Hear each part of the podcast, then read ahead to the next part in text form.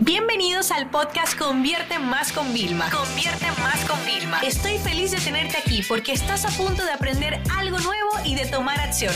Así que prepárate para tu dosis diaria de estrategias, tácticas y herramientas para escalar tu negocio con fans, publicidad y contenidos. Hoy vamos a hablar del design thinking. Y es que esto es una metodología que realmente lo que hace es que nos permite entender las necesidades del usuario. Y a raíz de esas necesidades nosotros vamos a crear soluciones innovadoras para poderlas cubrir. Y una de las cosas que a mí me gusta cuando nosotros innovamos y creamos nuevas soluciones es que normalmente nos ayudan a incluso trabajar nuestra diferenciación. Entonces, las cinco fases que quiero repasarte, que serían, la número uno es empatizar. ¿Eso qué significa? Que tenemos que reunir toda la información posible de los clientes, conocer cuáles son realmente sus necesidades, qué problemas, qué suelen hacer para resolverlo, etc. La número dos es definir, es decir, ya analizo, después que reuní la información, la analizo, ¿vale? Para entonces ir acotando y llegar al fondo del problema que nosotros tenemos que solucionar.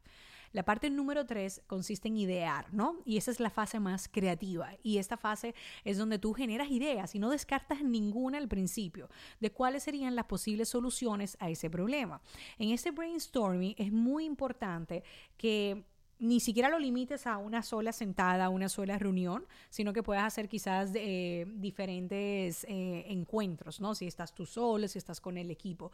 Porque hay veces que hay buenas ideas que incluso dejándolas madurar, pensándolas, observándolas de distintos puntos de vista, pueden llegar a ser esa gran solución que tú necesitas.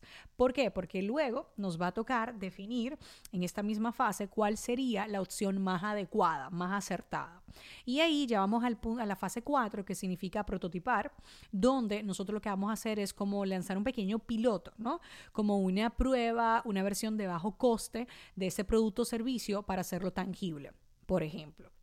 Eh, señores, apúntense eh, para uno de los próximos productos que vamos a sacar. Y el producto es una crema que hace yo no sé qué cosa. En función de las personas que se apunten, tú puedes identificar que ya hay una demanda, puedes sacar unas pequeñas muestras, las lanzas, esperas el feedback y entonces ya imagínate que se queda el producto lanzado. En el tema de servicios sería, por ejemplo, señores, voy a hacer un concurso donde voy a sortear ese servicio valorado en tal, por ejemplo, un caso, ¿no? Y eh, pues apúntate de esta forma. ¿Qué pasa? Ahí lo haces, eh, el concurso ganan una persona o dos, negocio, como tú lo definas, lo pruebas y ya sabes para llegar a la, em, al otro nivel y ya quizás dejarlo implementado, ¿no? Entonces, en esta parte de prototipar, con la parte 5, que me adelanté un poco, perdona, que de testear, ya ahí es cuando damos a conocer, ¿no? O sea, primero hacemos la versión low cost y luego la damos a conocer. Entonces yo te he contado ahí la estrategia completa, ¿no? Es muy importante en todo este proceso que nosotros nos alimentamos en el paso número uno de reunir toda la información, pero el último paso, que es el de testeo, o sea, también estamos volviendo a recopilar información que viene siendo el feedback para nosotros poder optimizar y lanzar una buena versión o descartarla porque no funcionó. Eso es una metodología que se utiliza muchísimo. Es una metodología que probablemente tú llevas haciendo de forma como sin saber que se llamaba así.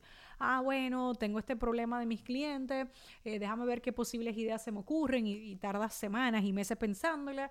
Eh, la lanzas primero en pequeño eh, y luego ya con esos resultados ves si los dejas. O sea, lo llevas haciendo, pero quizás no sabías el concepto y no sabías cómo utilizarlo. Yo siempre que, por ejemplo, tus ventas van bien, pensaría en implementar esta metodología para ver cómo la potencio. Cuando las ventas van mal, volvemos a este paso. Es súper sencillo y realmente aquí lo que la clave está en dejar eh, salir toda la parte creativa que tienes, ¿no? Y me gusta mucho la fase número uno de empatizar, porque creo que tenemos que ponernos muchas veces en el pie, en la situación de nuestro cliente. O sea, tenemos que ponernos dentro de su propia como piel, como para entender lo que está haciendo. Por eso es tan importante observarlo, ver cómo se comporta, ver qué escribe, cómo escribe, con qué tono. O sea, necesitamos conocer muy bien qué es lo que está pasando en la mente de nuestro potencial cliente para poder darle siempre la mejor solución. Porque hay productos que realmente no deberían estar en el mercado y bueno, pues no, no, no deberían haber existido nunca. Pero la mayoría de veces hay productos y servicios muy buenos y el problema es que no se saben realmente mercadear, no se saben mover, promocionar y por eso pocas personas lo compran. Entonces, por eso este tipo de metodologías que están asociadas a la innovación siempre nos van a ayudar a poder sacar lo mejor y llevar al mercado soluciones reales para problemas reales. Esta sesión se acabó y ahora es tu turno de tomar acción. No te olvides suscribirte para recibir el mejor contenido diario de marketing, publicidad y ventas online.